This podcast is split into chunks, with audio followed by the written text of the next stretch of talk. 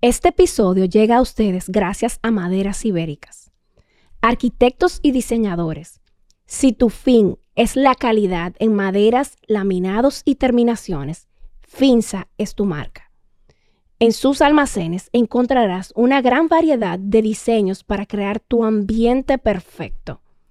Cuentan además con una amplia variedad de herrajes europeos y tiradores están disponibles en la página web en tiradores.do con delivery en todo el país, distribuidos por Maderas Ibéricas.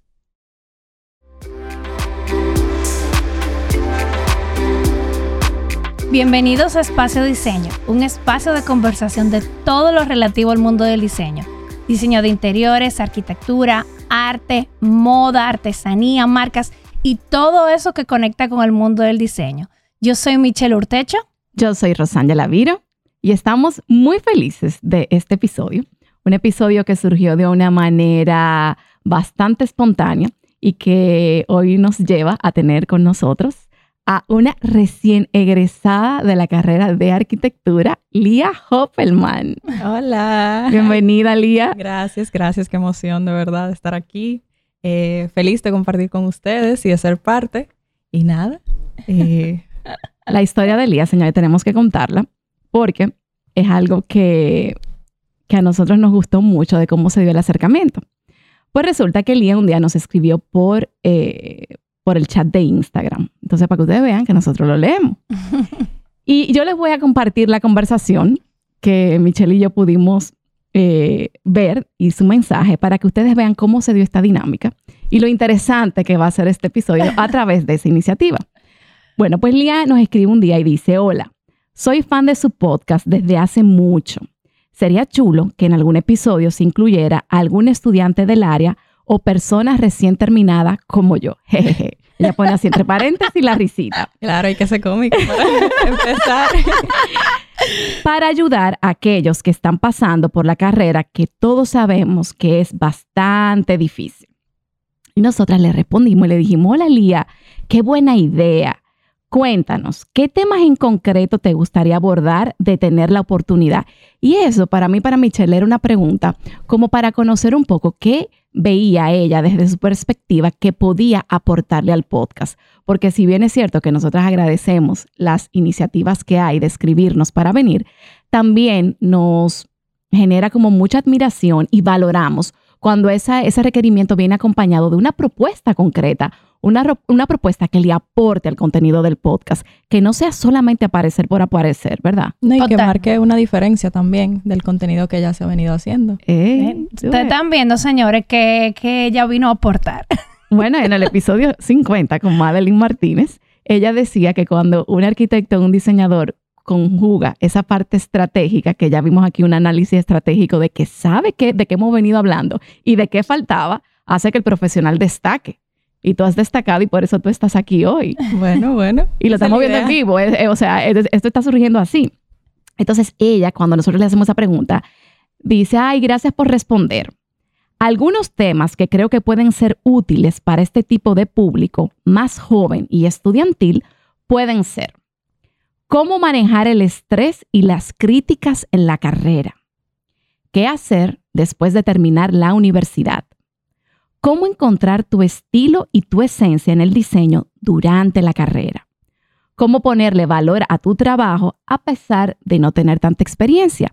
Y ahí nos comparte que, por ejemplo, le ha pasado que personas quieren venir a aprovecharse de que no tienen mucha experiencia y no querer pagar por eso. Mira, eso pasa no solamente cuando uno es estudiante, también pasa después. Lo hemos hablado en un episodio del cliente ideal. O sea, que es algo que parece que acompaña esta carrera. Sí, sí. Y luego, cómo aprender a no compararse con los demás, ni comparar tus diseños, ni tu, ni tu arquitectura con la de tus compañeros.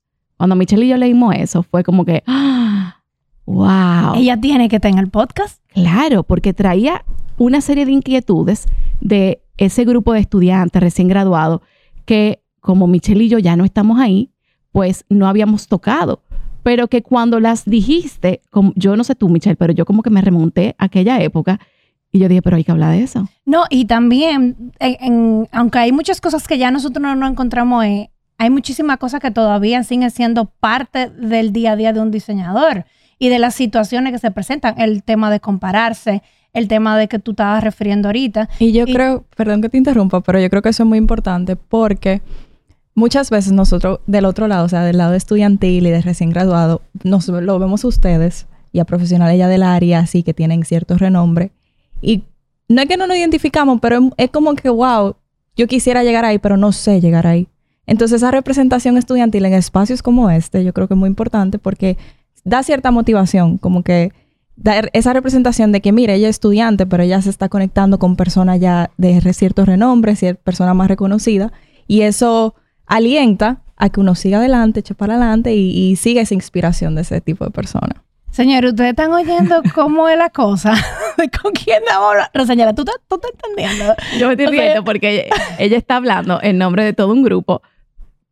Y hay que destacar, Lía, que para que eso se dé, se necesita esa cualidad que tú acabas de demostrar. Sí. De hablar, de atreverse, Sí, sí. de lanzarse. Exceso a pesar de iniciativa, como me Ex- dicen. bueno, excelente. ¿Entiendes? Porque hoy tú estás aquí gracias a eso. Y todo lo que tú acabas de preguntar le puede servir a todo ese rubro siempre que tenga esa mentalidad. Totalmente. Y, y me encanta. Y hablando de mentalidades, yo quiero como describir un poco de la personalidad de Lía y como que estuvimos hablando un poquito sobre eso. Y ella se describe como una persona curiosa, perfeccionista, meticulosa. Lía Hoppelman, aparte de que es recién graduada de la Escuela de Arquitectura de la Universidad Iberoamericana, durante sus cuatro años de carrera demostró sus capacidades para el diseño y su disciplina, responsabilidad y liderazgo. Y Lía es actualmente se lanza en el mundo laboral en el apetito de forjar su huella distintiva. Ella, estábamos conversando con ella, señores, ahora, y ella apenas tiene un mes que, se, que terminó la carrera y que está trabajando. ¿Tú terminaste la carrera hace un mes o tú estás trabajando desde hace como un mes? Presenté tesis hace un mes Ok. y empecé a trabajar de una vez. Qué- Eso fue ahí mismo, y sin me encanta vacaciones. esa perspectiva, Lía, porque desde esos ojos se ven tantas cosas, como tú estabas hablando ahorita, Rosángela, sin prejuicio. Y eso a mí me encanta, porque yo siento que nosotras vamos a alimentar muchísimo también de esa información. Y me encanta esa energía que tú estás trayendo hoy aquí. Eh, y ella también se describe como una persona que se reta a lucir sus diseños de la manera más sencilla posible, aunque al trasf- trasfondo de los mismos sea complejo. Esa misma sencillez se transmite en ella como persona y así lo estamos viendo aquí con esta persona hermosa de luz que está aquí. Y al siempre destacarse con sutileza y humildad, ha resultado en que muchos estudiantes y quizás hasta profesionales la admiren. ¿Tú sabes qué? Que yo a eso le agregaría que aparte de veo una persona como con mucha certeza y con mucha seguridad de lo que hace, de lo que siente, de lo que piensa. Y esas son de las cualidades y cosas que yo, Importantísimo. que yo estoy viendo en este momento en ti. Y me llena de orgullo que tú lo reconozcas porque no siempre fue así.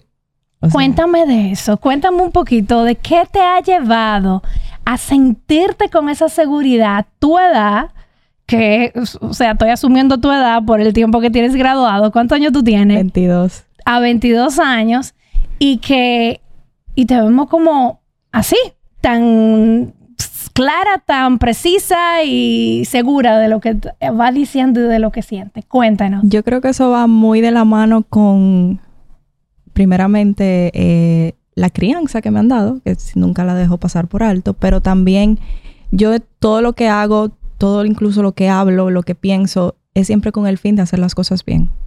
O sea, eso, eso fue algo incluso que lo apliqué durante toda mi carrera y por eso uno de los temas muy que me llama mucho la atención y quisiera hablarlo es el tema de no compararte. Porque cuando uno deja esa comparación a un lado y se enfoca en hacer las cosas bien, las cosas casi siempre te van a salir bien.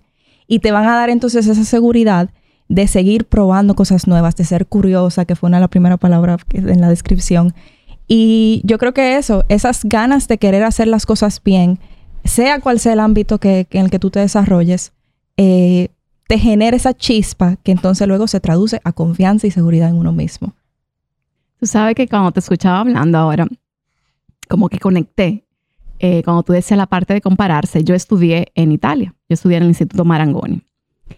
Y cuando tú decías eso, yo recuerdo que la primera clase práctica fue hacer un proyecto que la inspiración fuera tu país. En mi, en mi grupo había personas de Japón, de Brasil, de Colombia, eh, de República Dominicana estaba solo yo. Pero bueno, yo, yo soy dominicana, pero también soy italiana. O sea, yo tengo la doble nacionalidad y yo me sentía un poco como dominicana e italiana en esa experiencia. Eh, personas de Ucrania, de, de, ¿de dónde más? Bueno, de varios países de Europa del Este. Y yo creo que yo nunca sentí el tema de compararse por ese proyecto, porque desde que la profesora- los profesores dijeron van a hacer el primer proyecto inspirado en lo que es tu país, automáticamente eso me llevó a conectar con mi mundo, Sí. que no era el de nadie más ahí. Exactamente. Y yo creo que desde ese ejercicio, desde definir la base conceptual, y tenía que ser mi país, pero sin traer como eh, las cosas genéricas por las que la persona no pueden conocer fuera, que no sé si a ustedes les pasa, pero tú dices República Dominicana y la gente te dice playa. Eso fue lo primero que me dijo la profesora. Eso es lo único que tú no vas a usar. No puedes usar eso. Entonces ahí empecé a hacer toda una exploración de lo que yo era como cultura, que desde la base conceptual, cuando yo veía mi trabajo y veía el de mi compañero de Japón y veía el de mi compañera de Brasil, yo decía, es que aquí todos somos diferentes. Exacto. Aquí todos traemos algo diferente. Ahora, sin embargo, cuando te escuchaba hablando, decía, es muy distinto cuando tú estás en un entorno donde todo el mundo está viendo lo mismo y haciendo lo mismo. Entonces, eso y es un aprendiendo reto. lo mismo. Y también. aprendiendo lo mismo. Eso es un reto versus aprender en un espacio multicultural, donde de por sí te obliga a reconocerte con lo que es intrínsecamente tuyo. Totalmente. Y también me encanta porque al final, cuando cada uno ca- caemos en la trampa, porque muchas veces se cae en la trampa de uno compararse, o sea, decir lo contrario es irreal. Cuando tú ves que tu proyecto va, va de una forma, tú también estás viendo cómo es. Es más, hasta las marcas se comparan y de hecho, llevarlo de una manera sana es importante hacerlo también. Sí, claro. Yo creo que la comparación, dependiendo del lugar donde lo vemos, puede ser positivo o negativo. Y la palabra comparación, yo lo que creo que tal vez se le ha dado una, de, una connotación negativa. Pero yo creo que es sano también medir, porque comparar vi- viene también con la palabra medir y ver. Lo que pasa es que cómo tú te sientes y para qué tú usas eso, también yo lo veo, yo lo veo importante. No sé cómo tú lo ves, Rosángela. Lo que pasa es que cuando yo narraba mi experiencia, es que depende en qué punto tú te comparas. Pero cuando tú No, y empiezas... depende también con qué propósito. y con qué propósito. Sí. Entonces, cuando tú empiezas el trabajo de diseño y tú empiezas de cero, con la comparación en el medio es un gran obstáculo. Totalmente. Exacto. 100%.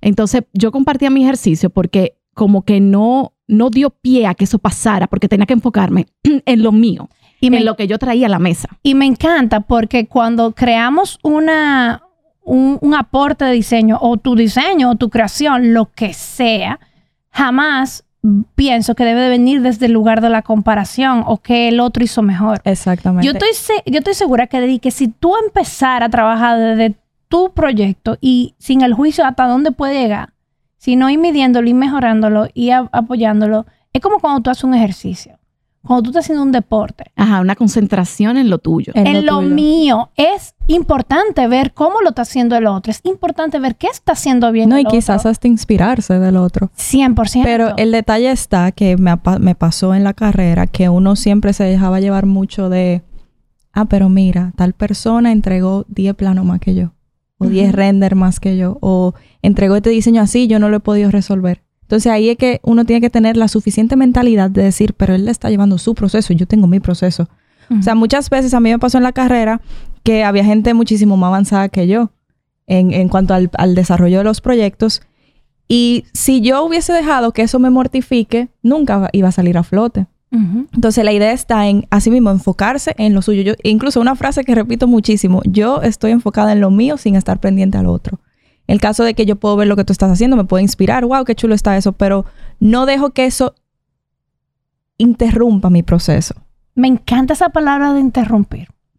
Porque al final, eh, si nos distraemos con la comparación, estamos interrumpiendo ese proceso. Cierto. Y cada quien lleva su proceso, lleva un ritmo y cada quien tiene un formato de crearlo que tiene su aporte desde tu lugar. Exacto. Es decir, tal vez el que entregó los 10 planos y los 10 render, no necesariamente el resultado de su trabajo fue pudo- puede ser, pero no necesariamente es el mejor, la- es, la, es el mejor resultado. Exacto. No, y quizá la- esa persona que entregó los 10 planos l- tiene carencia en otra parte. que Total. Quizás yo no tenga. Entonces, y también yo creo que pasa incluso en la vida laboral, porque es que el proceso de diseño es algo tan personal que no podemos, por eso es que yo creo que no cabe comparación, porque tu manera de tú diseñar un proyecto y de tú diseñar un proyecto y de yo diseño un proyecto va a llevar una línea de tiempo totalmente diferente. Entonces, si uno se mantiene pendiente a cómo lo están haciendo los demás, uno no va a ser fiel a ese proceso de uno.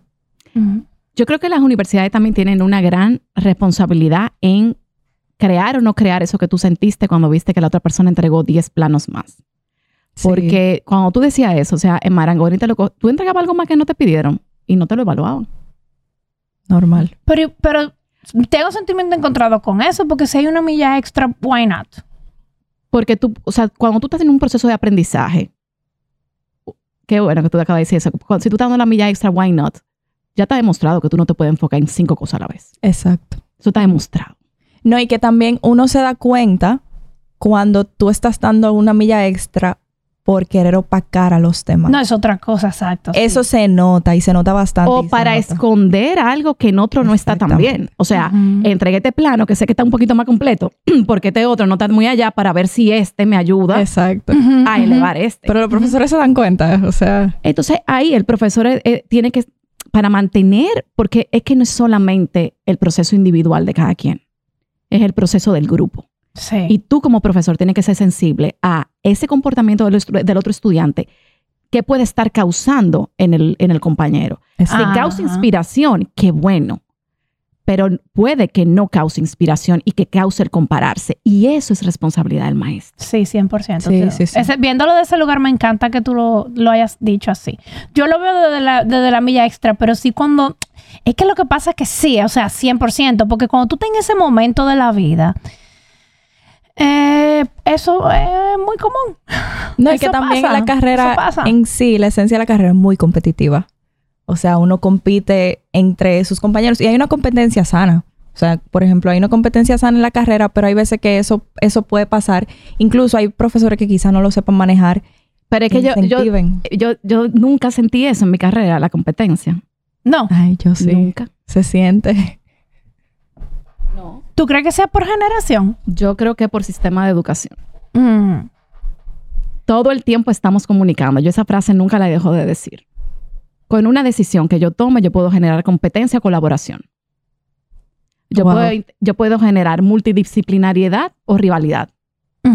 Entonces, los sistemas de fuera, yo veo, porque cuando yo voy, por ejemplo, yo tengo dos carreras. Hay que especificar por qué tú estás diciendo eso. O sea, eso tú lo estudiaste, esa carrera en sí, tú la estudiaste fuera del país. Y el diseño de interiores. Sí. Pero cuando yo me fui, yo hice dos carreras. Una, aquí yo estudié administración de empresa y luego hice mi maestría en el Instituto de Empresa en Madrid, siempre en el área de negocio. Ya luego, yo lo contesto en el episodio número uno, creo, de por qué cambio a, eh, a diseño de interiores. Cuando yo llegué a Europa, porque las dos carreras fueron en Europa, en el área de negocio, lo primero que hicieron fue ponernos a trabajar con compañeros en trabajo en equipo, donde todos éramos sumamente diferentes. Y eso mismo me pasó en la carrera de diseño interior. El grupo, el profesor elegía tu grupo, porque la vida es así. Ujú. En la vida, tú te vas a encontrar con personas con diferentes capacidades, pero tienes que aprender a trabajar en equipo. ¿Qué y fue lo que eso- dijo? que- perdón, ¿qué, qué fue lo que dijo Jan Santelice de eso? ¿Tú te acuerdas? Que él, como que lo pusieron en, cuando él fue a Londres, que, que lo pusieron como con diferente, uno que trabajaba con una personalidad súper diferente y que el otro, estoy tratando de hacer memoria, pero tiene mucho que ver con eso que tú, termina la idea, a ver si yo termino de conectar. Y sorry que te, te, te interrumpí. Entonces, al final, no era trabajar solamente con mis capacidades. Porque yo podía hacer, por ejemplo, en diseño, yo era muy buena en técnica de presentación, eh, yo era muy buena en todo lo que era la parte de que esas secciones se vieran, bueno, o sea, de no la, típica, no la típica se- sección con las líneas, sino que tuvieran los efectos del material, el pattern, todo. Y yo tenía compañeros que no. Pero ese compañero que no, de repente era el más duro haciendo la distribución arquitectónica del plano. O él era el más duro haciendo todo lo que eran los diseños técnicos. Y había otro que era muy bueno haciéndolo 3D. Entonces, desde que tú te unes de diferentes habilidades, tú empiezas a comprender de que todos somos parte de crear una propuesta a través de lo que se nos da bien para poder entregarla a tiempo y que represente los estándares de calidad que la empresa tiene. Ni que al final del día en la vida profesional yo me he dado cuenta que así es que funciona. Entonces, esa colaboración puede empezarse a gestionar desde las aulas de universidad. Ahora, yo te estoy diciendo que yo no lo viví en República Dominicana. Yo lo viví eso cuando me fui fuera. Y que había veces que incluso en lo que yo era buena, yo, ah, hubo un proyecto que en lo que yo era buena, otra era buena, y ahí faltaba alguien que dirigiera el equipo. Y yo en ese proyecto me dediqué únicamente a gestionar el equipo y yo no hice nada de diseño, porque ese proyecto teníamos que entregarlo. Era el último proyecto de la clase, tenía que ser un proyecto muy completo y lo que ese momento se requería, por lo que estábamos ahí integrados, era alguien que manejara el timetable, que pudiera poner todos los entregables como diagramado para poder presentarlo, que se encargara de darle el follow-up al resto del equipo para validar que estuviera en el tiempo correcto haciendo el trabajo. Entonces, por eso digo que no sentí la competencia y te escucho hablando y me doy cuenta de ese poder que tienen las universidades en crear un sentimiento u otro. Sí. No, y también de cómo los profesores decían llevar su, su, su, diseño, su taller, porque sí, en algunos sí nos tocaron los proyectos en grupo, pero la mayoría eran individuales. De diseño uno fuera una experiencia individual, entonces también yo creo que de ahí radica, porque si este diseño uno yo estoy trabajando sola, en mi diseño, mi proyecto, mi proceso, o sea, yo no, quizá no tenga esa, esa sensibilidad a compartir eso con otra persona. En diseño uno, igual, fue el proyecto que yo te dije inspirado en la República Dominicana, yo fui sola. Fue el único proyecto donde yo, por eso yo digo que quizá estratégicamente estaba armado así, para que la gente empezara a crear desde lo auténticamente propio. Ahora que tú lo dices, yo no, yo no había caído en eso. Pero ahora que tú lo estás diciendo, yo digo, wow, ese proyecto fue ideal, el primero, donde todavía habían personas de diferente cultura que te hace crear algo intrínsecamente tuyo. En la universidad, incluso, aunque seamos todos del mismo país, pudiera ser un ejercicio súper chulo de decir, crea un proyecto arquitectónico donde tú plasmes el origen de tu familia, por ejemplo. Y algo tuyo que nadie más va a poder ni repetir ni, ni nada. Y ahí, cuando tu compañero lo presenta y tú presentas, ahí tú te inspiras, porque claro. te inspira en tu historia, tú te inspiras en la de él, tú ves la cosa desde su óptica. Pero y también te trae, y te trae el matiz de que tú puedes entender muchas cosas de esa persona. Exacto. Es un, como una introspección linda. Y te, da, y te da la oportunidad de ver las cosas de una perspectiva diferente, que yo creo que es muy importante en la arquitectura y en el diseño. Muy importante. O sea, uno poder apartarse de lo que ha vivido, de su burbuja, por así decirlo, y poder dar una respuesta desde otra perspectiva es algo muy importante que creo que en las universidades quizá no se le da tanta, tanta importancia a eso. Pero esa, esa capacidad de uno poder cambiar el lente hacia un problema, como que yo siempre he resuelto esto de esta manera, lo voy a resolver ahora de otra forma. Eso para mí es una de las cualidades que... Bueno, pero Michelle, tú tienes anécdotas así cuando tú, cuando tú estabas haciendo tu maestría afuera. ¿De qué? Eh, de la óptica en la que el compañero se resolvería las cosas. Ella se está riendo, pero ella siempre me hace un cuento de ella y una colega, de Gina, Tú, sabes que de eso. Como Gina presentó su proyecto de un blister de pastilla. y tú dijiste, ¿en serio? Mira, aquí voy. Yo creo que hay tanta, hay tantas formas. Yo creo que al, final lo que está evaluando el, el profesor no es que le, le vengan a, a, los ojos a querer ponerse lo que todo está muy bonito. Ellos están cansados de ver cosas bonitas y ese es su día a día el, profesor tiene una fina línea en identificar cuando algo es bonito por un resultado de un proceso adecuado. Y al final, creo que eso es lo que el, el, profesor está evaluando. Digo, un profesor que se repete. Siento yo que eso es lo que yo veo. Yo quiero traer esta anécdota y amiga, lo voy a hacer con todo tu permiso, mi querida Gina Olivero. bueno, nosotros estábamos estudiando, esto fue en Barcelona, eh, y nosotros teníamos que crear en, un, proyecto eh, un espacio en un, pasillo, o sea, como un stand en un pasillo en uno de los moldes allá de Barcelona. Y entonces yo, yo creé un proyecto de niños que estaba enfocado en el Kubrick, como en el juego. Eh, otra amiga mía, eh, Clara García, que era como nuestra, nuestra compañera, eh, ni me acuerdo del proyecto de Clara, bueno, estaba haciendo otro. Y estaba Gina Olivero, que también estaba trabajando algo como para una tienda de productos que eran de, yo no sé si eran de chocolate o de medicina, algo por el estilo. Bueno, el caso es que mi proceso y el de Clara era hacer la maqueta perfecta, el proyecto perfecto. Ujú. Ok, y no, tú veías que nosotros estábamos amanecía, eran las 4 de la mañana, estábamos todas las 3 en un apartamento creando maqueta. Tú veías a, Clara que era rayita por rayita. Ay, madre.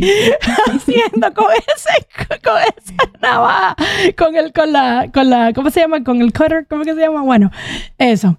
Y, y Gina no hacía nada más que estaba terminándose como su presentación y no ha hecho nada de la maqueta, y era la presentación de la maqueta. Y entonces le decíamos, Gina, ponte a hacer la maqueta. La clase a las 9 de la mañana, ponte a hacer la maqueta. Ay, yo no sé cómo yo voy a hacer esa maqueta porque todavía no sé cómo voy a hacer la maqueta No le había llegado la inspiración. la inspiración. Y de repente, Gina desaparece y, y se va al, a como una tiendecita que había al lado, que era 24 horas, vamos a llamarle un colmado fino, que era un supermercadito que había al lado del apartamento. Y Gina llega con un huevo Kinder y con unas pastillas. Y de repente ella cogió y quitó el chocolate del huevo Kinder y se quedó con la parte de abajo que venía de- del- del huevo Kinder y puso par de pastillitas de medicina y le quitó la medicina y ese era su stand. O, ella, o sea, ella creó como un tope con todo, con todo como ella lo quería, con la forma que ella se imaginaba que no era visual, era más conceptual. Y al final nosotros decíamos, Gina, te vas a quemar. O sea, ¿qué es eso? Ella dice, yo estoy segura que esto funciona porque eso va, que mi concepto, que no sé qué, que no sé cuánto. Y Clara y yo estábamos co- como que, bueno, Preocupada, sí. ¿Qué es lo que va a pasar con Gina? ah, mi amor, Gina llegó y el profesor se pasó la clase entera hablando de la maqueta de Gina, de lo increíble que había sido ese proceso, de cómo eso no estaba mega evo- procesado, evolucionado y que al final él lo que estaba evaluando lo que yo estaba diciendo ahorita, ella estaba evaluando era eso en específico y ella no le importó que el resto de la gente nosotros lo decimos relajando, Gina, tú busca amanecita una hora antes, pero al final ella hizo, ella dio en el punto, ella no Claro. estaba ver- queriendo eh, desper- despertar en el otro que era la maqueta más full. O sea, nosotros no lo estábamos haciendo por eso, tampoco lo estábamos haciendo porque éramos muy cuadricular y perfeccionistas y entendíamos que haciendo una maqueta perfecta era parte de lo que Emma iba a evaluar. Al final, no es que nos quemamos ni nos fue mal, nos fue muy bien, pero Gina rompió los esquemas. No. O sea, ella le fue súper bien. Y me encanta porque al final fue una lección para toditos nosotros de que, que es lo que es, lo que se está evaluando es esto. Y, y no importa lo, cómo el otro lo esté haciendo. No, y no Mi importa. proceso es este. Exacto. Y no importa lo que el otro tenga, siempre y cuando tú te decides y te propones, claro, hacerlo mejor con lo que ya tú tienes. O sea, eso fue algo que yo lo aprendí casi al final de la carrera. Y tengo una anécdota de eso, un poco... Cuéntanos. Pero yo, desde que entré, yo nunca tuve una computadora gamer así como las laptops que se usan ahora. Y... Ese, ese concepto es nuevo para mí, una computadora gamer. ¿Qué es gamer. eso? Es como una computadora realmente para jugar videojuegos. Ah, Pero como tiene mucha capacidad, pues se utilizan, tú sabes que los para el programas... renderizado. Para el renderizado, para los programas, porque son bien pesados. Coge ahí. Las computadoras gamer. Entonces... sí. Entonces, yo nunca tuve una de esas eh, porque no, no tenía los recursos, no se me dio el chance. Todos mis amigos sí. Pero yo siempre tuve una computadora normal, una laptop normal. Cuando en diseño 10, eh, porque yo empecé a trabajar en diseño 8, ya en diseño 10 decidí comprarme una computadora porque iba a entrar a tesis. Dije, mira, necesito comprarme una computadora buena porque voy para tesis y viene fuerte la tesis. Yo le agradecí mucho a Dios porque me permitió comprármela, pero también yo me di cuenta que a pesar de que yo no tenía esa super mega computadora que tenían mis compañeros, yo siempre me destaqué. Y yo aprendí que no es tener la mejor computadora, no es tener los mejores materiales, no es tener quizá ni siquiera la mejor capacidad para tú hacer un plano. Es hacerlo mejor con la herramienta que ya tú tienes. Y, esa, y esa, esa, esas ganas, que fue algo que dije al principio, de hacerlo mejor, también viene muy de la mano con la innovación y la curiosidad. Cuando uno quiere hacer las cosas bien, uno tiene mucha curiosidad de cómo yo hago esto, eh, investiga, por otro lado, pregunta, eh, conecta con varias gente y eso te lleva a desarrollar un buen proyecto. Porque no es solamente así mismo, hace una maqueta súper linda, unos planos súper lindos, pero que tú me estás trayendo a la mesa que es nuevo. Y eso es algo que los profesores, yo siento que incluso aquí lo valoran mucho, esa innovación y esa curiosidad. Y esas ganas de que no es necesariamente tú me estás trayendo lo 3D más lindo, pero yo estoy viendo una intención de hacer algo diferente. Me encanta.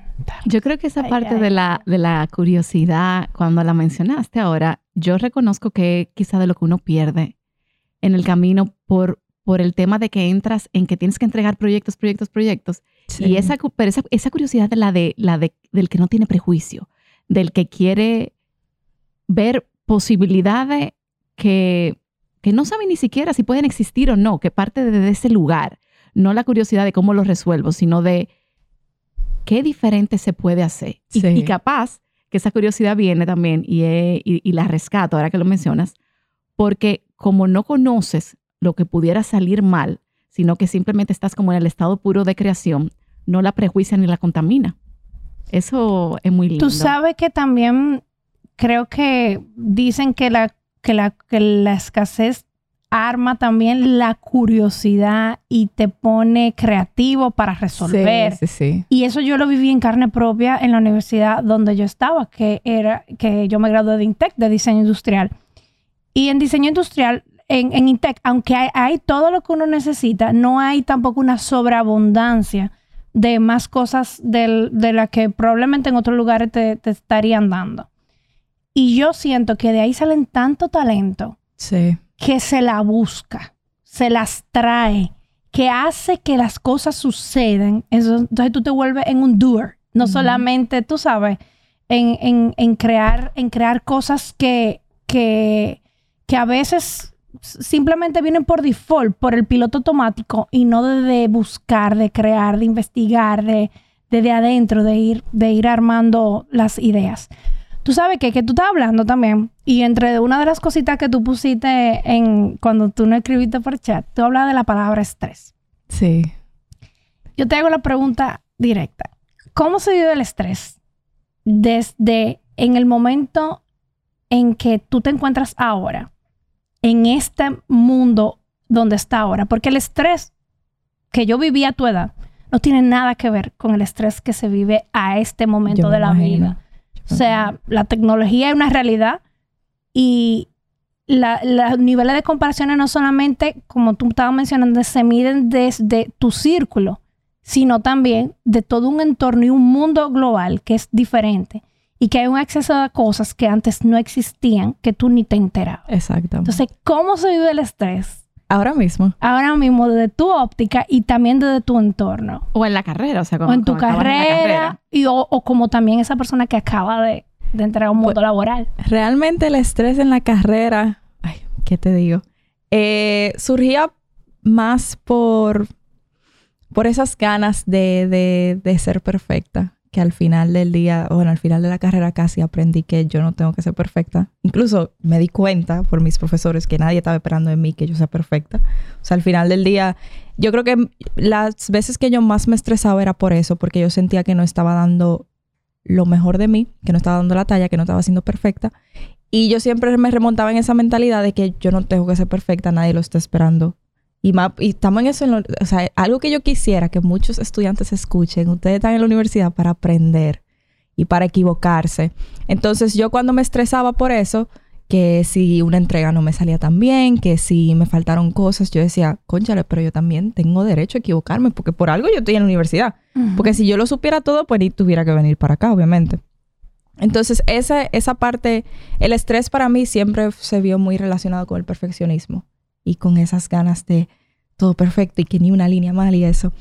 Eh, ya ahora en el mundo laboral, tengo apenas un mes, pero siento que el estrés viene más de la mano con alcanzar expectativas, que es muy diferente a tú quizá lograr las expectativas de un profesor que de un jefe o de un arquitecto ya más.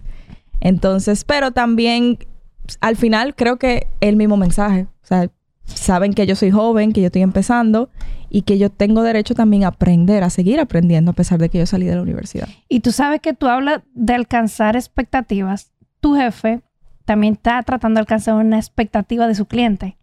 Entonces, es como... ¿Qué Algo cosa, colectivo. Rosángela, eh? es como... el- el- el- o sea, el- el- desde el lugar de la persona que está liderando un equipo de diseño, hay muchas cosas que entran en juego. Un tiempo que son de los grandes retos ahora de las cosas como se solicitan, de la rapidez, de la inmediatez, que se que en un proceso que no va con la inmediatez, o sea, un proceso de diseño no es así. No, y muchas veces el proceso de diseño, por más que tú quieras, hay veces que tú no estás en el, en el headspace, en el mindset de producir. Y eso es válido también. Eso es muy válido. Totalmente. Y, pero el cliente muchas veces no entiende eso. Y son de las grandes, de los grandes retos que nos encontramos en el día a día. Y también el que está de ese lugar tiene esas expectativas arriba y en sus hombros. Y que está a la vez creando un, trabajando con un equipo de, de- de diseño que va a su ritmo y que el cliente va a otro ritmo Exacto. y que, y que esta persona se encuentra como en esto, en estos mundo tratando de hacer que la cosa y su propia expectativa que él se tiene para superar su, su antiguo proyecto, de crear una mejor versión de su trabajo, de también de, de llenar ese deseo de esa persona que está solicitando un proyecto. Y yo, o sea, esto yo creo que esto es como global, mundial. Sí, algo todo, colectivo, y de- algo como colectivo pa- para todos. Mira, me identifico con el perfeccionismo en ese momento. Y incluso hay, hay veces que, que como que viene a visitarme ese perfeccionismo. Es un tema, la perfección. Yo le digo, mira, yo no quiero nada que ver con la perfección. Yo después de la universidad dije, cero perfección en mi vida. Yo... No, pero, pero, pero, pero escuchándote Pero- hablar, Pero, pero es, es lo, es lo que tú eres y lo estás no, escuchándote viendo. hablar, tú, eh, me encanta cómo tú describiste el, el perfeccionismo en la carrera y cómo ahora lo describiste en el trabajo. Y yo vi una línea que se conectaba ahora desde la expectativa del otro. Ser perfeccionista para cada una de nosotras puede significar una cosa totalmente diferente. Lo que escuché, Lía, y, y con mucho amor, es que ese perfeccionismo viene de esas mentalidades de que de autoexigencia. Sí. Puede estar también el perfeccionismo de la mentalidad de que el acabado sea perfecto, de que todo sea como súper organizado, ese otro, ese, ese otro perfeccionismo. Ahora bien, yo creo que en República Dominicana, a lo que tenemos esa cualidad que nos acompaña, podemos sufrir mucho. Bastante. Bastante. Porque Tú lo dices, mi cuerpo hace como hace Claro, por dentro. Porque la realidad es que si nos quedamos como conectadas con esa sensación eh, que nos autoimponemos, la vida no es así. Y en el mundo de la construcción, en el mundo de las terminaciones, en el mundo hasta del diseño mismo, eh, pues las cosas fluyen y cambian constantemente. No, el diseño es algo vivo. Es algo vivo. no Fíjate para. como tú decías, bueno, hay veces que yo puedo tener ganas de diseñar, hay veces que no, hay veces que me puedo encontrar de una forma, hay veces que Exacto. de otra. Entonces, eh, tiene como diferentes matices. Es importante, yo he aprendido en mi carrera, que mientras más rápido tú lo desmontes, mejor. Y eso se logra solamente con una palabrita que se llama sanación. Porque el perfeccionismo tiene detrás eh, muchas capitas. Sí. Ser perfecta para quién, para qué, ¿Por qué? Para que vean qué. Para que digan qué. Claro, no, 100%. Entonces psicología ahora. Claro, y cuando tú lo dejas al lado y dices, bueno, es que, por ejemplo, imagínate que tú tienes que entregarle a un cliente una propuesta arquitectónica de un stand en un pasillo de una plaza. Vamos a seguir con el ejemplo de Michelle. Y tú te dejas al lado y pones el proyecto como centro. La realidad que te acompaña en República Dominicana de lo que se puede lograr o en el país que estés. Los recursos que tienes, tú vas dejando al lado las voces internas y te centra en tu proyecto. Y de esa manera puede pasar que aunque no tengas ganas de diseñar, todo está tan esquematizado y claro que como arma un Lego. ¿Qué surge? ¿Qué surge? Porque está todo como muy planteado de una forma clara. Y el saber a qué le pongo el foco, si a eso que me voy contando o lo que el proyecto de forma objetiva, el cliente de forma objetiva, el presupuesto de forma objetiva, la realidad de forma objetiva me van dando como parámetro. El ejercicio puede ser de una forma u otra, completamente distinto. ¿Tú no lo ves como un distractor? No. Yo lo veo como El un enfoque. No, yo Ah, digo el perfeccionismo. No, no, no, que mientras más rápido lo No, es Por que eso te digo, viéndolo, viéndolo así, yo lo veo como un distractor. Eso yo lo veo y yo hice las paces y eso es una relación tóxica. Yo lo digo, yo lo defino así. El perfeccionismo es la relación más tóxica que tú puedes tener porque es algo que tú nunca, tú, tú das círculo y círculo y círculo y nunca lo vas a alcanzar. Nunca. Nunca, por más que tú intentes. Entonces, yo cambié la palabra. En vez de yo tratar, me digo a mí misma o se lo digo a mis compañeros, en vez de tú tratar de ser perfecta, trata de ser excelente. Cambia el perfeccionismo por excelencia, que no es lo mismo. El perfeccionismo te va a llevar, claro, a, a dar grandes cantidades de esfuerzo, de empeño, por un resultado que tú nunca vas a estar satisfecho. Claro, porque el para el perfeccionista nunca es suficiente. Nunca, nunca. Pero sí puede estar excelente. Entonces, por eso hay que cambiar de perfeccionismo a excelencia. Y es bueno que tú, que tú tengas como ese, ese mindset y ese trigger de, de cómo cambio de una cosa a otra, porque uno no es consciente cuando se mete en el perfeccionismo. No, para nada. Y hay veces que uno lo hace en automático sin darse cuenta. Ajá. Qué fuerte eso, señores. Sí, que tú incluso miras para atrás y tú dices, conchale, ¿y por qué yo me enfoqué tanto en Ajá. esa cosita tan diminuta? Fue por el perfeccionismo. Y mira lo que tú, tú dijiste algo que yo también conecté con eso, que tú decías, yo quiero decirle a todos los estudiantes que la universidad es para aprender. sí. Hubo un episodio que yo le decía a Michelle, a nosotros nos pasó también. Yo, eh, o sea, yo, y yo creo que eso tiene que ver con lo que yo decía al inicio, de, de qué forma voy encaminando el aprendizaje. Eh, una de las cosas que a mí me acompaña como profesional, pues yo soy muy curiosa, es la parte del coaching. Yo me formé como coach organizacional. Y yo recuerdo que la primera clase del coach organizacional, las personas, o sea, lo- los coaches que nos estaban entrenando, que ya son mentores, lo- la primera pregunta que hicieron fue, ¿para ti qué es aprender? Y entonces ahí empezamos a poner como todas esas características que acompañaban las distintas realidades de aprendizaje de cada quien. Para mí el aprendizaje traía un poco de estrés, para mí el aprendizaje era exigencia, para mí el aprendizaje era tarea, para mí el aprendizaje era puntualidad, para mí el aprendizaje Disciplina. era disciplina. Y los coaches, y, y era, era, era similar a los demás. Y de repente yo hice una pregunta y ellos dijeron, pero de esa forma, ¿te apetece aprender? Ouch. Wow. Y fue como que, bueno, pero es que esa es la forma en la que la venimos haciendo. Y nos hicieron la pregunta diferente. ¿Cómo te apetecería aprender? Si tú pudieras ahora establecer la regla de cómo tú quisieras aprender, cómo fuera, para que en esta clase de coaching lo hagamos. Y cada quien empezó a decir, bueno, que yo me sienta, que sea divertido, que cuando lleguemos haya una musiquita, que de repente puedan haber pausa para que uno pueda ir a hacer sus necesidades, que yo no me sienta que si no quiero participar tengo que participar obligado por una nota, que, que sea más como, no como la, la figura del profesor que enseña y el otro tiene que asumir el aprendizaje como una palabra de Dios, sino que se dé una conversación que lleve a la reflexión y desde la reflexión al aprendizaje. Y los coaches dijeron, pues perfecto, vamos a hacerlo así. Vamos a tratar de que este aprendizaje sea así, porque está demostrado que cuando tú generas las condiciones que te gustan para el aprendizaje, tú aprendes más rápido y aprendes disfrutando. Y se le despierta ese curioso que vive en uno, Sí. donde se vuelve una exploración porque quiero hacerlo y no porque tengo que Porque hacer. quiero hacerlo. Qué Es diferente. como una chispa, una chispa que se te enciende.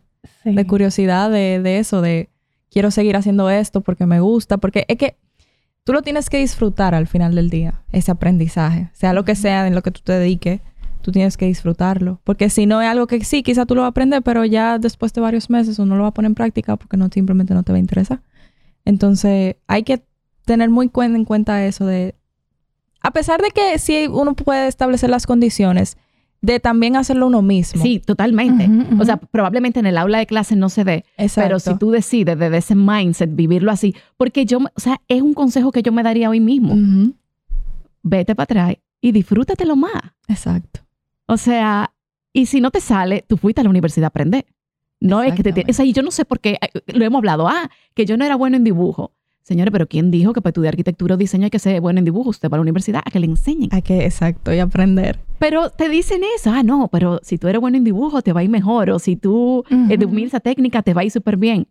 Pero entonces ya tú la tienes para que va para la universidad. Exacto. Entonces se da como esa, esa, esa contradicción y esos estigmas que uno mismo se impone, que entonces pierde de vista que tú puedes aprender disfrutándotelo desde la curiosidad, desde la ingenuidad y quitando esas expectativas. Y Yo me daría esa- ese consejo. Yo creo que esas expectativas también vienen muy de la mano con la nota.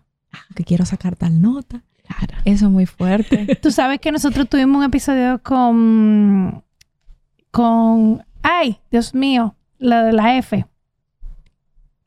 Ah, con Maile. Maile, Dios mío, mi memoria hoy está Maile con Vázquez, situaciones. diseñadora de moda. Ay, Maile, perdón, te quiero tanto. bueno, Maile vino y nos contó. Ella es diseñadora de moda y tiene unos diseños espectaculares. Y ella nos contó que cuando ella dijo que quería estudiar diseño de moda, ella, ella, la gente como que no entendía cómo, si ella había sacado una F en dibujo. ¿En qué era? Como en una carrera o una en materia, como algo, en- algo en dibujo. Y ella dijo, ¿tú sabes lo que ella hizo? Ella empezó a estudiarlo y empezó a aprender. Sí. Y aparte de ahí, desmontó ese, ese tema y ella es una excelente diseñadora de moda. O sea, claro. que eso es algo de desmontar el juicio. No, y que por más cliché que suene, esa nota no la define a ella y una nota no define a nadie. Totalmente. O sea, uno se deja, también es un tema que en la universidad uno se deja llevar mucho de la nota, que si quiero una A, que si quiero un 100. Tú sabes que mi mamá le decía a mi hermano, él estudió en Intec Ingeniería, y cada vez que él tenía ese tema de la nota, que incluso lo quemaron, hubo un profesor que lo quemó y eso fue para él, perdió todos los honores, eh, bueno, Es un Ah, trauma, es un trauma. Y mi mamá le dijo, porque mi mamá es como bien pragmática, le dijo, mi hijo, la nota te la da la vida. Wow. Genial. Rosario, Dios mío. Y siempre le he repetido eso, gradúate de tu universidad, deja a un lado el tema de los honores, porque la nota te la da la vida. Sí. Señores, y el mundo es tan corto, tan, tan conectado, que hoy en día mi hermano ha tenido que ser aliado de ese profesor que lo quemó. Normal. Normal. Normal, porque, o sea, a lo que él se dedica no Uno la nunca solución para sabe, eso. uno nunca sabe para quién va a trabajar. Pero- Y sin resentimiento ni nada, ¿eh? No, claro. Sin, sin resentimiento, pero es de que no se acaba el mundo. O sea, la vida es mucho más que eso. Mucho, y incluso hasta en, el, hasta en la carrera, Ujú. Mira, ya ejerciendo. Déjame decirte que qué bueno que tú traes eso. Ahora yo echando para atrás también en mi momento cuando yo estaba en la carrera, de los estreses más grandes de mi vida, no eran para nada con la carrera. Eran con las materias que estaban alrededor de, de- del diseño industrial, que yo tenía que hacerlo porque era parte del pensum. Eh, en todo lo que era presentaciones, a mí me iba perfecto. Cuando era diseño, perfecto. La que hubo una sola materia que fue expresión, que yo sentía que no me gustaba cómo estaba desarrollándose, yo la retiré y la volví a tomar antes de, porque yo no sentía que estaba aprendiendo y entendía que para diseño eso iba a ser una herramienta importante, expresar mi idea para poder comunicarla, para que, que mi dibujo o sea, se, se entendiera. Y yo la repetí, o sea, la retiré porque quise. Pero esa que tú, que tú traes, me estoy acordando de que el momento más estresante de mi vida en mi carrera fue cuando yo, teniendo honores, también me quemé en, una, en- en física y perdí todos los honores. Y ese momento que yo creí que esa misma expectativa que tenía mi mamá, me la creía yo, eso era lo que mi mente estaba armando. O sea, a mi mamá no le importaba en lo Claro. absoluto Exacto. que yo tuviera o no tuviera honores. Ella simplemente quería que yo pasara, me graduara bien y feliz de la carrera, pero fue una idea que yo me monté en la cabeza. Sí. No me gradué con honores, pero yo te puedo asegurar que me gradué con uno de los mejores proyectos dentro de mi carrera y que yo me sentí satisfecha y que aporté dentro de mi proceso internamente para mí y también para la misma carrera en sí. Entonces al final, y tú, y tú dirías, ¿eso importó para algo en mi... En mi O en- si, o si en de tu vida profesional. ahora te pesa eso. Exacto. ¿Tú has en lo absoluto. O sea, es tanto así que yo ni me acordaba. Tú mencionaste lo de Horacio y yo dije, mira, que a mí me pasó eso también. Sí. Pero los niveles de estrés que yo llevé ahí fueron tal. O sea, yo estaba entrando hasta en panic attacks de llanto, de, de No, estrés, claro, eh, de, de que cómo puede ser. Pero al final era eh, un miedo interno de que, de que, no sé, o sea, no te sé Ojo, Sí, un explicar. Me pasó también, o sea, yo, yo era famosa porque la gente me, me veía llorando con un 80. Sí. Pero Bárbara. la primera, yo, Tú eras de esa. Yo era de esa de Porque yo me rodeo de amigas que son así. yo era de esa también. yo era de esa. Yo no, yo no, yo no, yo no me, yo no me estresaba con los, con eso, pero yo entender de quemarme. No, men, o sea, ¿por qué? Si yo era muy buena en lo que yo estaba haciendo. Y ahí también me pregunto y, cre- y me encanta de que los diferentes eh, currículum han ido variando, más enfocándose en lo importante para la carrera, Sí. porque también mi carrera tenía un, un 70-60% de ingeniería y lo otro era con diseño en su momento cuando yo estaba, yo estaba haciendo la carrera. Pero al final, ¿de qué sirvió? Bueno, para mí como persona de resiliencia, de entender qué es lo importante, qué es lo importante, y a partir de ahí yo me quité, mira, ese estrés. Sí, que no fue así. Cuando que yo saqué, Ya pasó. cuando yo saqué la primera vez, mi hermana, Ey, choca de mi grupo, ven, choca ahí. la primera vez, Esta gente, esta gente, ¿qué es lo que pasa con ella, señores? cuando yo No saqué, son de lo mío. mi hermano me dice, yo le digo, ay, saqué B, Elías. Y mi hermano, ay, y bueno, mi hermano me dice, bueno, ya salí de eso. Ya, ya no te tiene, él me dijo así mismo, ya no te tienes que preocupar por sacar más, porque ya sacaste una vez. Y yo, mira, mira qué bien. Claro, en el momento yo me sentí súper mal, yo estaba, ay, que no sé qué. Pero verdad, ya salí de eso, ya saqué una vez. ¿Y qué pasó? Nada. Mira, está eso, bueno, saca la B para eso. O saca la C para eso y que Pa- tú digas, mira, ¿tú salir de eso. Ya, pero miren, señores, el, el estrés es real. Sí, Es sí, real. sí. Es real, es real y, la, y lo que te distrae pa- eh, que para, eso- para lo otro que Eso se devuelve al tema del perfeccionismo y las expectativas. 100%. O sea, viene de ahí. Incluso eh, hay un, hay algunas universidades, o no sé, bueno, no sé mucho, pero hay algunas universidades que utilizan un método de calificación que es o tú pasas o no pasas. No es con número, no es con letra, no es con 100, 90, 80. Tú pasaste o no pasaste. Y eso a mí me parece genial. Porque eso incluso hasta ayuda a que no haya ni siquiera competencia entre los estudiantes. Tú sacaste 97, yo 95, conchale. Entonces, para mí, yo creo que eso es algo en carreras así creativas, donde las cosas pueden llegar a ser muy subjetivas y muy personales y de cada uno. Eso, ese método yo me lo encuentro. ¿Tú pasas o no pasas? Si pasaste, pasaste. Si no, está bien. ¿Ves? Porque todo el tiempo estamos comunicando y desde esa decisión, pues entonces tú impactas eh, eh, eh, el entorno, la mentalidad y todo lo demás. Claro. No, pero yo me acuerdo, un profesor nos dijo el primer día de clase, miren, podemos hacer algo. Le podemos poner un 70 a todo el mundo y lo cogemos chilling, todo el mundo pasa en 70 o ustedes quieren su nota. Yo fui, yo perfeccionista al fin, yo fui la que dije que quería mi nota porque yo estaba convencida de que... Pero en verdad, yo mirando para atrás, eso me hubiese quitado muchísimo estrés. Wow. Si yo saco, si yo saco, si ya yo sé que yo pasé la materia, porque ya aún tú la pasas en 70, si ya yo sé que yo la pasé, yo me disfruto también el proceso de diseño. Claro, y, y podía haber sido como una complementariedad con otra materia que quizá era más forzada, que Exacto. tú dices, bueno, pero mira, si entro en este esquema, en esta materia, le dedico más atención a la otra y de repente todo se balancea y es muchísimo mejor. Y una de las cosas, Lía, que tú trajiste, que yo creo que terminar con eso nos va a dar un- una perspectiva y un panorama bastante claro, eh, ¿cómo se dice? Clarificante. De claridad. de claridad eh, a las demás personas, que es el tema de cómo siendo recién graduada, tú puedes cobrar tus honorarios que no se vean impactados en que no te quieran pagar o que te paguen algo que sea como quizá no acorde a la expectativa, simplemente por el hecho de que no tienes experiencia. Bueno. Eh, desarrolla un poquito eso para nosotros darte nuestra perspectiva y que eso le pueda servir a los que nos están escuchando. Yo creo que ese tema, em, yo me siento, bueno, yo soy de las que digo que uno no le puede poner precio al trabajo de nadie. Incluso yo misma, si yo estoy buscando una persona para que me haga X trabajo y yo me lo encuentre muy caro, muy, muy barato, yo no soy quien para pedirle rebaja, para pedirle descuento, porque yo, yo considero que si tú estás ofreciendo tus servicios, es porque tú tienes la capacidad de también ponerle un precio a ese servicio. Entonces, yo no soy quien para decir, mira, tú tienes que, tú, tú eres recién graduado, tú tienes que cobrar tanto por esto. Porque yo considero que cada quien le pone un precio a su trabajo de acuerdo a lo que entiende y, la experiencia y lo que entiende que puede aportar. Pero yo sí, algo que yo trato de incluso decirme a mí misma es que, conchale, yo no tengo experiencia, pero yo me fajé cuatro años en la universidad por algo. Yo, yo, o sea, yo aprendí y, y quizá no tenga la experiencia de que he trabajado en tantos proyectos, pero yo he desarrollado proyectos porque tengo un portafolio que, que se ve que hay un trabajo detrás y yo tengo las, las, las capacidades para desarrollar eso. Entonces, ¿por qué quieren venir a como que subestimar ese trabajo simplemente porque yo soy joven?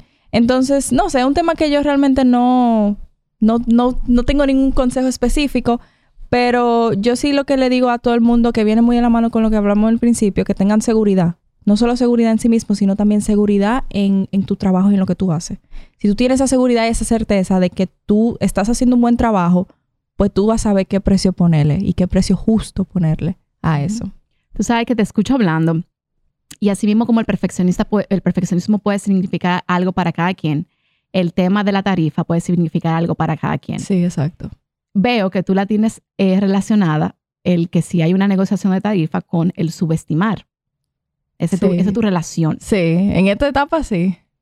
Quizás también puedes verlo desde el punto de vista de que culturalmente también se, se da mucho eso, que las personas quieren venir a, a rebajar. Yo creo que inmediatamente tú desplazas la atención desde el subestimar a que la persona lo está haciendo porque es parte cultural de lo que aquí se maneja, tú, pu- tú puedes darle cabida a, un, a ese discurso que tú decías. Sí. O sea, en el momento que una persona te rebaja un precio que ya tú has estudiado y has dado, tú puedes abrirte a la conversación sabiendo de que no lo hace desde subestimar y quizás tener una conversación como la que dijiste. A través de mis cuatro años de universidad, sí, claro. voy a aportarte toda la innovación que la carrera está trayendo actualmente. Eso me Mantenerlo va a, la vanguardia. que tú estés a la vanguardia y te va a dar incluso flexibilidad porque como estoy empezando en este momento, pues vas a tener mucha flexibilidad de mi parte para poderte acompañar. Claro. Ahora, lo que yo te voy a entregar van a ser las mismas cosas que te puede entregar un profesional con muchos años de experiencia. Entonces, el entregable, no, no, no, yo no lo puedo rebajar. Es decir, si tú me vas a pa- tú, mi tarifa es 100 y tú me vas a pagar 75, no es que yo te voy a poder entregar ahora, en vez del 100% del proyecto, el 75%. Exacto. Yo te voy a seguir entregando el 100 y aparte te vas a llevar todo eso. No, y un proceso quizá más abierto, un approach diferente. Entonces eso va a permitir que tú tengas esa conversación y que el cliente pueda ponerse en tu perspectiva Sí. y que simplemente se dé desde el lugar de una conversación más, pero sin ese juicio que lo pueda Sí. acompañar. Y va a hacer que el cliente entienda, ah, no, espérate, si ella me respondió así, yo Ella tengo sabe. delante una gente que hasta me va a cuidar mi proyecto, porque mira cómo ella se está cuidando ella. Y todo el tiempo estamos comunicando. Si tú decides rebajarlo, pues eso tiene muchísima capital de lo que puede pasar en el proyecto. Ahora, si tú sostienes lo que yo te voy a entregar Esa por ese firmeza. valor, es lo mismo que yo voy a darte con todas las negociaciones que tenga el Claro. proceso eh, y lo acompaña. Sí. Rosangela, tú lo has dicho de una forma tan perfecta. O sea, yo le agregaría eso simplemente ver también en, en ponerse en el lugar de la empatía a la otra persona que está del otro lado. Eh, exactamente eso que tú describes simplemente es darle, darle el chance de tú expresar de que tú entiendes de, o sea, de dónde viene, pero siempre manteniendo esa seguridad y esa certeza de ese trabajo que tú estás entregando. Sí, principalmente el trabajo, porque al final del día ese trabajo va a hablar por ti. Y también algo que, de hecho, un amigo mío dice mucho, y bueno, Carlos Sánchez dice mucho, señores, para empezar, hay que empezar a hacer. 100%. Siempre, o sea, hay que comenzar. Y aquí no estamos evaluando tanto la tarifa de lo que tú estás haciendo. Un trabajo va a ir llevando al otro trabajo. No, siempre lo digo y se lo digo a mis y hay, compañeros. y hay que empezar. El trabajo llama trabajo y eso está comprobado. El Y- trabajo llama trabajo. Y también algo que a mí me gusta mucho compartir es que muchas veces quizás en esta etapa, de, de- de- como yo le digo como el limbo de pasar de la universidad a profesional, uno tiene mucho miedo de lanzarse así, de quizás si te llega un si te contacta un tío, mira, diseñame tal cosa, tú quizás tengas miedo, conchale, ¿cómo yo voy a diseñar? Pero algo que yo repito mucho es que esta es la época para nosotros estar incómodos. O sea, si yo ahora mismo estoy trabajando en mi trabajo, mi horario laboral de 9 a 6, pero me llega una persona que quiere que yo le diseñe un proyecto y me acuesto, qué sé yo, a las 2 de la mañana diseñando ese proyecto y después al otro día tengo que ayudar a mi papá con unos planos y después al otro día tengo una grabación de un podcast. O sea, esta es la época para uno estar incómodo. Porque yo prefiero fajarme ahora así, ganando experiencia en la mayor cantidad de cosas que yo pudiera, que hacerlo a los 40, 50 años. Y te voy a decir una cosa, el estar incómodo, incluso yo lo sugeriría para todas las etapas. Sí, sí, Porque el estar incómodo y atravesar ese miedo que nos ha pasado a todos es lo que nos permite crecer y evolucionar.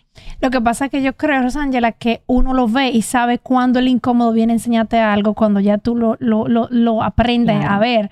Pero yo creo que a, a la edad de Lía lo que está pasando es que estar incómodo es- eh, lo quiero quitar del camino. Sí, no, y Eso también... es- y por, por naturaleza. Y porque pasa mucho que uno se involucra, o sea, se, se acostumbra, se acomoda a la rutina. Ya yo no estoy yendo a la universidad, yo lo único que hago es ir a trabajar.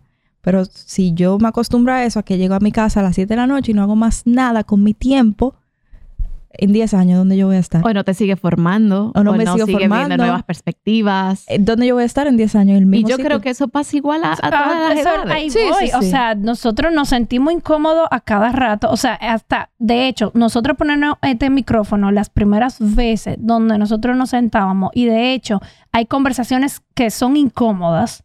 Nosotros también tuvimos que atravesar eso y estamos en los cuarenta y pico. O y sea, esa incomodidad se, se supera iniciando. empezando. Empezando. Y ahí voy. Entonces, yo, a- antes, o sea, para cerrar, yo, te di- yo diría que hay que crear la mentalidad de que aunque tú le des valor a tu trabajo, hay que comenzar. Sí. Y el trabajo de un diseñador es portafolio. Es decir, y el portafolio se va creando con el boca a boca.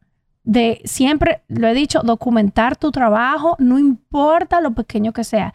Y documentar tu trabajo no significa nada más subir fotos en Instagram, sino en tomar fotos, buenas fotos, aunque sea un bañito, no importa. Es un baño que uh, hace tiempo atrás tú no lo habías hecho. Y que alguien me pregunta, hoy ¿quién hizo ese baño? Y va a correr la Correcto. voz. Entonces, eso se va a ir diciendo una buena experiencia entre, un- entre uno y otro y, y, des- y desmontar la mentalidad de que si- no, no todo se cobra, ¿ok? Y mucho menos comenzando. Entonces, no Yo no estoy de significa... acuerdo con eso. No todo, amiga. No, yo no estoy de acuerdo. Depende. Es que, de- po- dime, ¿por qué tú no estás de acuerdo? Yo no estoy de acuerdo con que no todo se cobra y más empezando. O sea, yo, yo sí creo en lo de tú puedes dar más valor empezando. O sea, míralo como ya dijo. déjame, déjame terminar de decir. Porque, por ejemplo, ¿qué tú no cobrarías empezando? ¿Cómo así? Que tú dices no todo No se todo cobra se empezando. Si, por ejemplo, Pues, si una tía te llama y tú la estás acompañando a elegir algo, tú no siempre le vas a cobrar todo el trabajo que tú estás haciendo ahí. Pero es que eso no es... Bueno. Sí, claro que sí. Ya después a la tía se le cobra. Probablemente. No siempre. Hay cosas, por ejemplo, cuando yo quiero decir no todo se cobra, estratégicamente tal vez me, me, me va muy bien, con, me conviene, me funcionaría aprender de ese proceso. Yo siento que tal vez en ese momento no es un momento para cobrar algo eh, o, o un... o- Excelente cuando viene de tu intención de que tú dices esto es importante para yo ahí voy. tener esa experiencia y a partir de ahí poder eh, tener una maestría que me permita tener más seguridad. Por ejemplo. Porque lo viste desde ese lugar. Ahí voy. Ahora, si eso es porque es un familiar y porque voy a darle esa etiqueta que a los familiares no le cobro, yo ahí no estoy de acuerdo. ¿Por qué? Porque incluso cuando tú le das un valor a tu trabajo, hace que el otro valore lo que está recibiendo, pero sobre todo te condiciona a siempre entregar las cosas con el nivel de profesionalidad que te acompaña. Sí. Sí. Porque es verdad que al familiar que tú no le vas a cobrar, tú no le vas a dar el mismo servicio, No, y ni al mismo tiempo. ni el mismo tiempo. Para No, nada. no. Entonces, eso siempre es bueno transparentar. 100%. Ujú. Estoy de acuerdo contigo, pero cuando yo quiero decir que no solamente por el familiar, sino a nivel estratégico o porque es una decisión que no quiero Yo estoy, eh, ahí yo O estoy sea, no totalmente sé de acuerdo contigo. Es estratégica y tú quieres hacerlo de esa o no forma. quiero o, no, porque o no quieres, perfecto. Exacto. Pero no porque como que, ay, No a lo voy a no se le cobra, cobrar. a los familiares no se le cobra. ¿Y cómo tú vas a 100%? No. 100% No, contigo y de hecho hasta lo hablamos hace poco en un episodio de que de eso no se maneja así y no está bien hacerlo así. Y cuando yo te lo digo, Mitch, lo digo como para que, porque yo sé que hemos, teni- hemos tenido esta conversación, pero es como para que el que nos está oyendo, que quizás no ha sido parte de esas conversaciones, no Sí. se vaya con una percepción muy sí. genérica de eso. 100%. Y qué bueno que tú lo traes y me gusta, me gusta que tú lo traigas. Pero mi, mm, la idea de lo que quiero o sea, hacer sentir es que para, para comenzar hay que empezar. Sí. Y por supuesto, eso no representa de que tu valor, eh, cuando tú vayas a presentar una propuesta, no tenga el, el precio, el valor que es. Porque tampoco estamos en desacuerdo en que tú pongas tu trabajo por, por, por, por- por quedarte por el suelo atento de que tú estás comenzando. Exacto. Entonces, yo lo que creo que agregando eso que tú pusi, que tú conversabas, Rosángela, tan valioso, creo que hay que comenzar, empezar a crear Sí. cartera de trabajo, experiencia, que la gente vea cómo tú haces tú, lo tuyo. Colaboración. Colaborar, colaborar, claro, eso, eso es súper importante. No, y por más Y miedo que uno hacer. tenga, hacerlo. Hacerlo. O sea, por más, uno se siente así como que súper intimidado de que, ay, yo acabo de empezar, yo quizá no, no tenga tanta experiencia, pero echa para adelante. Y ahí Que el- puede salir súper bien, de verdad. Y, y yo creo que tu consejo es el mejor que tú decías cuando tú estabas en la universidad. La curiosidad y siempre preguntar. Cuando usted tenga miedo y no sepa cómo hacerlo, esa es la mejor respuesta. Wow, Lía. Gracias por estar aquí junto con nosotros. Gracias a ustedes. ¿Cómo te sentiste? No, súper bien, ¿verdad? Pasó rápido, pero fue muy chulo. súper bien, de verdad, feliz. Eh, yo creo que, que esa combinación de perspectivas de ustedes con una perspectiva como la mía eh, puede ayudar a muchas personas. Y es el, es el punto de todo, así que feliz. Me encantó tenerte aquí, Lía, de verdad que No, yo sí. súper me, feliz. fas- me fascina. Es como un remanso de re- fresco. Ajá, mucha energía. Para nosotros Ajá. también pasó muy rápido. Pudiéramos haber seguido hablando uf, muchísimo más. Y la verdad es que qué bueno haber eh, tenido esta conversación y que ustedes vean cómo podemos, desde la iniciativa, pues crear conversaciones como esta que se quedan grabadas y que ustedes pueden ir a escuchar en cualquier momento, que nutren las perspectivas. Tú hablas del miedo. Uno de los mejores episodios es el de Daniel Pons por el tema del, del miedo y que están ahí, que lo pueden ir a ver. Entonces recuerden que nosotros estamos en Instagram, en Espacio Diseño Rayita Abajo el podcast, que fue a través de donde Lía se comunicó con nosotras para venir y compartir este contenido tan valioso. También pueden encontrarnos en Spotify y en YouTube. Eh, nos encanta ver cómo la audiencia de YouTube va creciendo. Eh, no sé, Michi, a ti como que sí te ha pasado, pero a mí me dicen, ay, yo hasta me senté a verlo por un YouTube de lo interesante que estaba ese contenido. No, yo, yo me han contado de que lo oyen en el carro y dice de que esa, esa cara la quería yo ver y termino viendo el episodio de nuevo y lo ven completo por YouTube. Nos encanta que también eh, todo, toda esa retroalimentación que nos dan, o sea, para nosotros es súper valioso y lo tomamos en absolutamente todo en cuenta. Así Esto es una comunidad y nos encanta como que eh, los temas que se van proponiendo pues vengan de, de eso que se identifique, que puede ser importante y valioso para, para nosotros como rubro. Eh, me pueden seguir en las redes sociales en NAP Studio, NHAP Studio y también en napstudio.com. Y algo que tú decías, Lía, era lo del tema de que si uno se acostumbraba y se quedaba como que salía de la universidad o del- y ya entraba al trabajo y llegaba a su casa a las 7 de la noche y no hacía nada, pues eh, a través de NAP Studio yo tengo una iniciativa de que todos los que estamos en este mundo del diseño y de la arquitectura y queramos seguir en formación de... A mí me encanta el tema de lo que es el, crear los conceptos de cuartos de baño, pero recientemente di una masterclass de cómo crear propuestas de diseño irrechazables, donde tocamos muchos temas de ángulo persuasivo, de cómo vender y demás, y vienen otros proyectos. Así que si quieren mantenerse en contacto conmigo desde esa manera y también de- a través de temas de mentoría y demás, pues ahí me pueden encontrar. Y a Mitch, con todo lo que vienen siendo las realidades de producto y de proyecto, ¿dónde te pueden encontrar? Pueden encontrarme por michelurtecho.com. Ahí van a poder ver todos los proyectos que nosotros hacemos, tanto residenciales, todos los proyectos de centros de salud, como también comerciales. Y también, si quieren ver todas esas lámparas, productos y muchas colaboraciones chéveres que hemos creado a nivel de productos, pueden ir también a la sección de tienda dentro de michelurtecho.com. También estamos en, Instagram como Michelle Urtecho. Y así que nada, señores. Sí, espero que sigan viendo todos los otros capítulos que nos han puesto al día. Y fíjate, muy importante, Elías, si las personas quieren conectar con tu trabajo, ¿dónde pueden encontrarte? Pueden encontrarme en Instagram. Eh, mi Instagram es Hopperman, mi apellido, hopperman.arq. Eh, actualmente lo utilizo como el Instagram más como tipo portafolio y como una comunidad donde yo pueda conectar con otros estudiantes quizás. Así que si quisieran hablarme por ahí, lo pueden hacer. Y ya saben. Ay, qué chola. Yo estoy contenta de que tú hayas venido aquí hoy. De verdad, súper feliz. Y así que, señores, nos vemos en un próximo episodio y pónganse al día con todo lo otro que ya hemos ido haciendo. Así que gracias por llegar hasta aquí. Bye. Bye. Bye.